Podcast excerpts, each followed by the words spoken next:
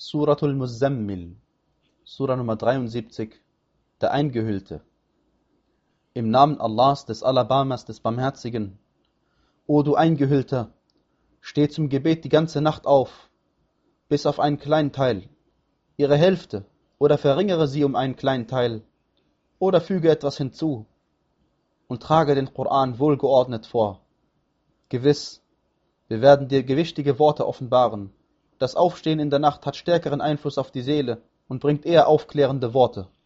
Du hast ja am Tag lange Zeit für Beschäftigung und gedenke des Namens deines Herrn und widme dich ihm ganz allein.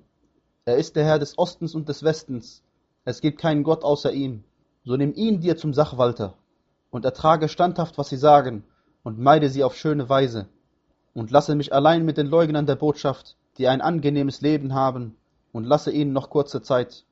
Gewiss, bei uns gibt es schwere Fesseln und einen Höllenbrand und Speise, die im Hals Würgen hervorruft und schmerzhafte Strafe am Tag, da die Erde und die Berge zittern und die Berge ein zerrinnernder Sandhügel sein werden.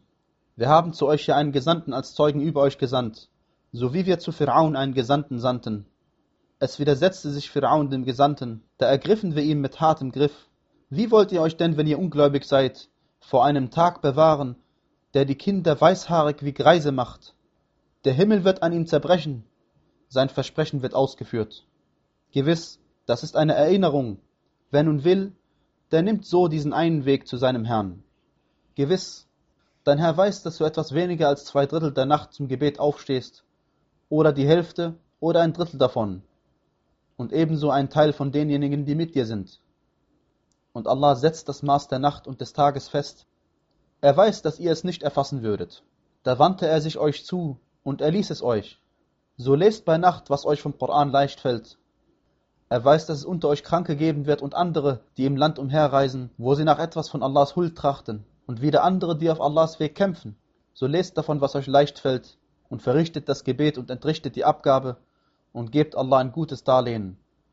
Und was ihr für euch selbst an Gutem vorausschickt, das werdet ihr noch besser und großartiger belohnt bei Allah finden und bittet Allah um Vergebung. Gewiss, Allah ist allvergebend und barmherzig.